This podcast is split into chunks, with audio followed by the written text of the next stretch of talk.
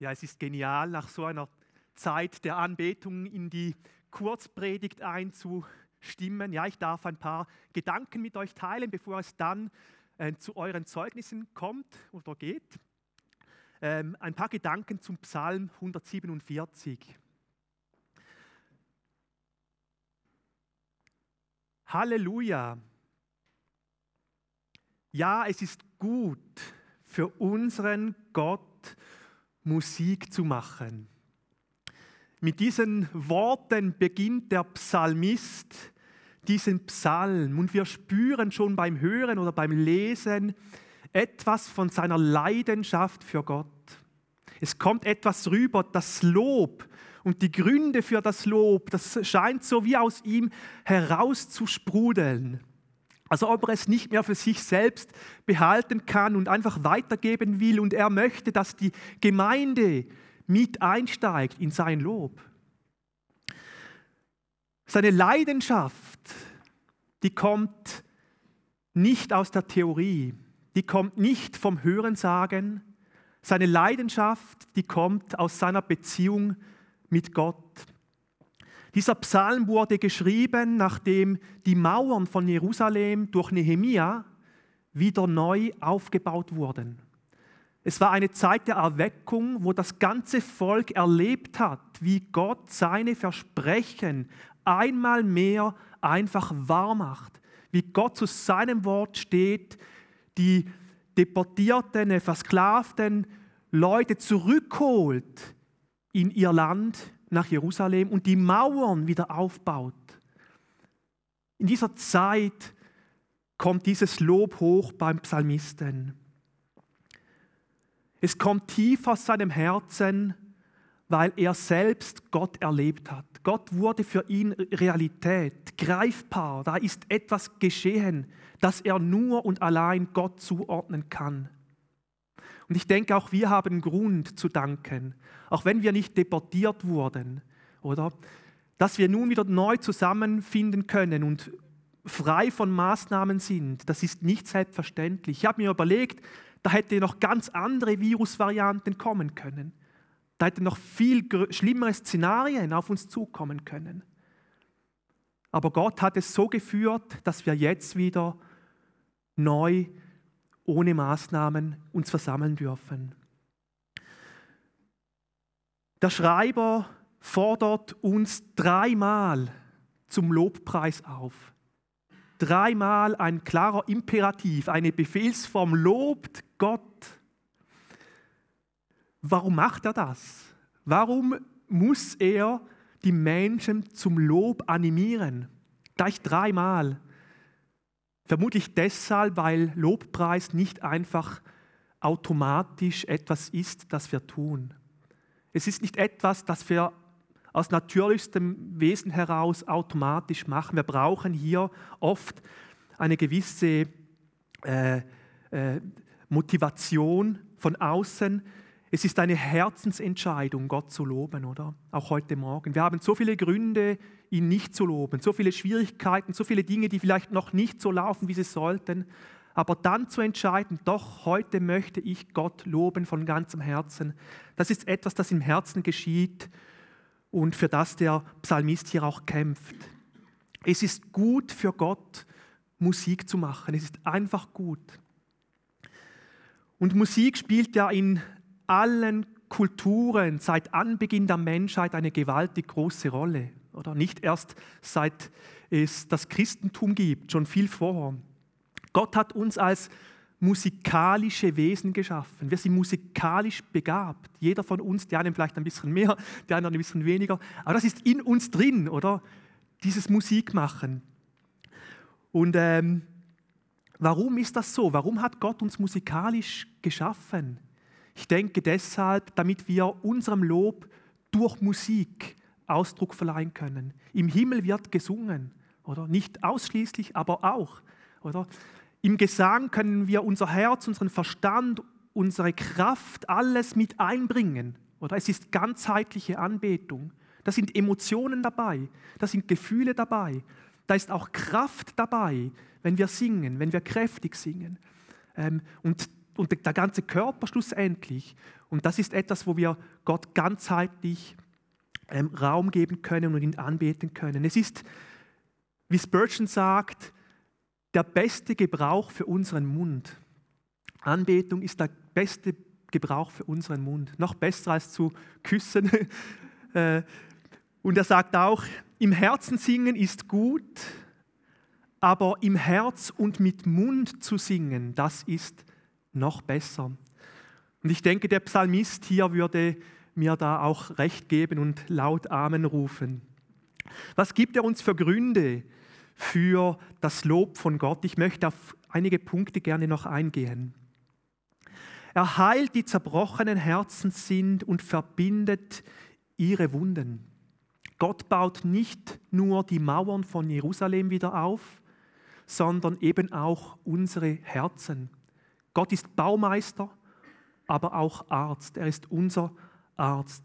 Er sieht die Herzensnot und kann und will die tiefsten Wunden heilen. Ich denke, einige von euch durften das auch schon erleben, ich auch wie Gott tiefste Wunden aus der Kindheit einfach geheilt hat, durch seine Gegenwart, durch seine Liebe. Er heilt die zerbrochenen Herzen sind. Das bedeutet nicht, dass er alle Herzen vor dem Zerbruch verschont, oder? Er verschont uns nicht immer vor Zerbruch, aber er ist der Erste, der da ist, um uns darin zu begegnen und zu helfen. Martin Luther sagt, denn gleich wie Gott im Anfang die Welt aus dem Nichts schuf, so bleibt er dabei, so zu wirken, dass er aus dem, was nichts, was gering, verachtet, elend, tot ist, etwas Köstliches, Ehrliches, Seliges und Lebendiges macht. Warum beten wir Gott an? Auch deshalb, weil er sich zu den Kleinen und Schwachen herablässt.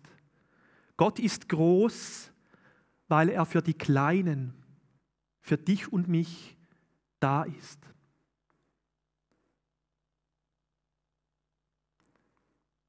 Er bestimmt die Zahl der Sterne, er kann alle ihre Namen nennen.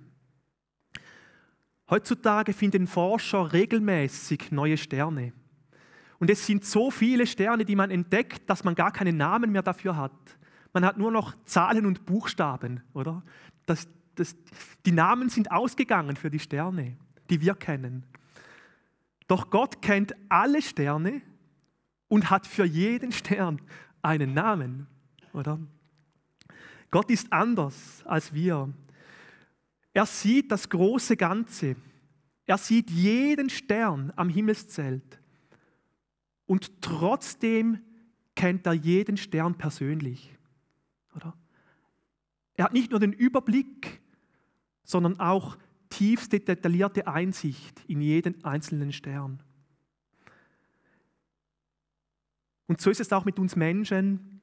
Er sieht Milliarden von Menschen, hat den totalen Überblick und trotzdem sieht er jeden einzelnen von uns ganz persönlich. Er kennt unser Herz, er kennt unsere Namen, oder? Gott ist groß, weil er sich für das Kleine interessiert. Für das Kleine und oft auch Unscheinbare. Gott sieht dich und mich im Großen und Ganzen heraus.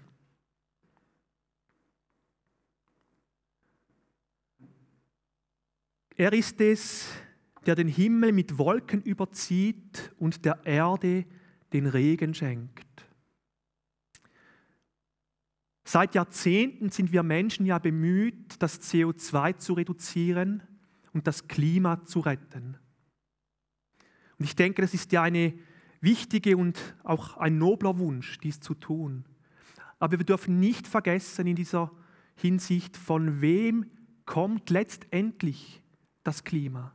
Wer ist letztendlich derjenige, der Regen schenkt und der die Wolken, der den Himmel mit Wolken überzieht? Es ist unser Gott. Wir glauben aus eigener Kraft die Welt und das Klima retten zu können und lehnen häufig denjenigen ab, der es wirklich tun könnte. Er ist der, der Klima schafft und auch das Klima beeinflussen kann.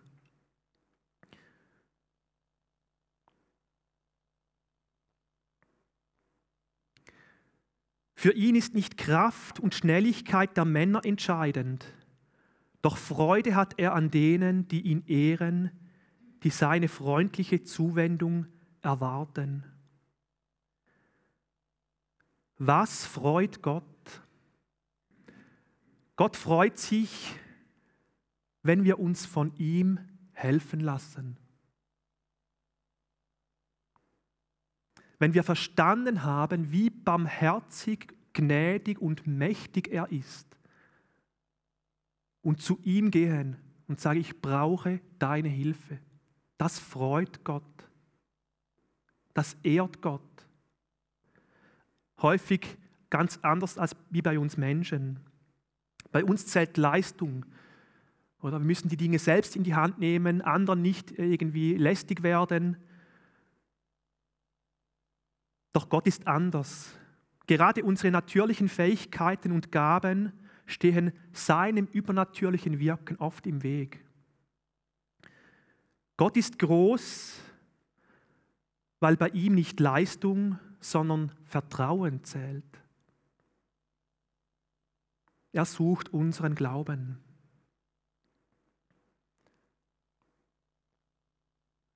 Frieden wirkt er dort, wo du wohnst.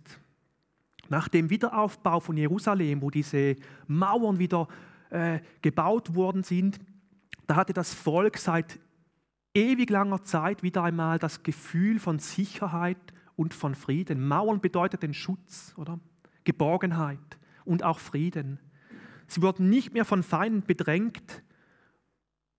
Und das Schöne ist, sie wussten, das hat Gott uns geschenkt. Das war ihnen klar. Dieser Friede, den wir jetzt haben, kommt von Gott. In Europa haben wir seit vielen Jahrzehnten Frieden. Und ich glaube, es ist irgendwie vergessen gegangen, wem wir diesen Frieden letztlich zu verdanken haben. Gerade in jüngster Zeit merken wir, Friede ist nicht selbstverständlich. Überhaupt nicht. Und wo immer Frieden herrscht, da kommt dieser Friede von Gott, vom Gott des Friedens. Und wir dürfen ihm dafür dankbar sein.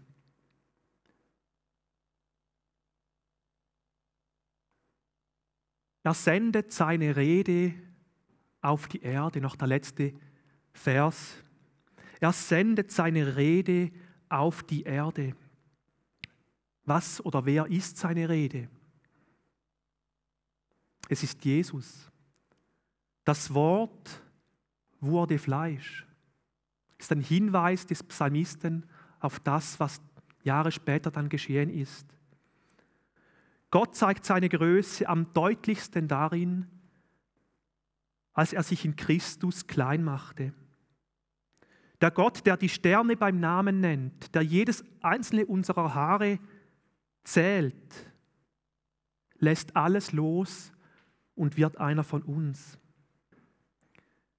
Gott ist groß, weil er sich selbst unendlich klein gemacht hat in Christus. Amen.